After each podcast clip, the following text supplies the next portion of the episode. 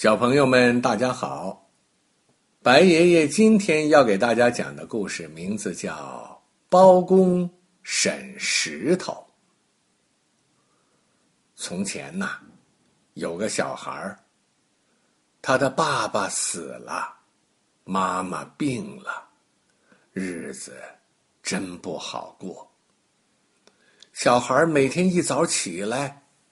提着一篮油条，一边跑一边喊：“卖油条嘞，卖油条嘞！又香又脆的油条，两个铜钱买一根呢。”有一天，他把油条全卖完了，坐在路边一块石头上，把篮子里的铜钱一个一个的数了一遍，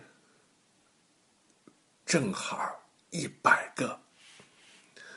他卖油条，把一双手弄得油乎乎的；用手数铜钱，把铜钱也弄得油乎乎的。他瞧着这些油乎乎、亮闪闪的铜钱，可高兴了，心想：今天卖了一百个钱，可以给妈妈买药了。小孩跑了一上午，可累坏了。他把头一歪，靠在石头上就。呼呼的睡着了，睡了好一会儿才醒过来。哎，我我我得赶快去给妈妈买药去。可是他站起来一看，糟了，篮子里的铜钱一个也没有了。小孩又着急又伤心，呜呜的哭了起来。这个时候，正好包公带了人马。从这儿走过，包公是谁呀？包公是个大官儿，黑脸黑胡子，人们都叫他包黑子，还叫他黑包公。他办事公道，又很聪明。包公看见小孩哭得很伤心，就问他：“小孩儿，你为什么哭啊？”嗯，我卖油条得的钱不见了。呜，谁偷了你的钱呢？不知道。我靠在这块石头上睡着了，醒了一看，钱就不见了。包公想了一想，说：“我知道了，一定是这块石头偷了你的钱。我来审问这块石头。”叫他把钱还给你。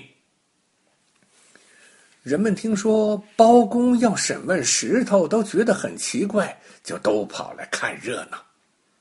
包公对那块石头说：“石头，石头，小孩的铜钱是不是你偷的？”石头会说话吗？当然不会。可是包公又问了。石头，石头，小孩的铜钱是不是你偷的？快说！石头还是一声不响，他不会说话。包公发火了：“石头，你不说实话，我就打烂你的头！”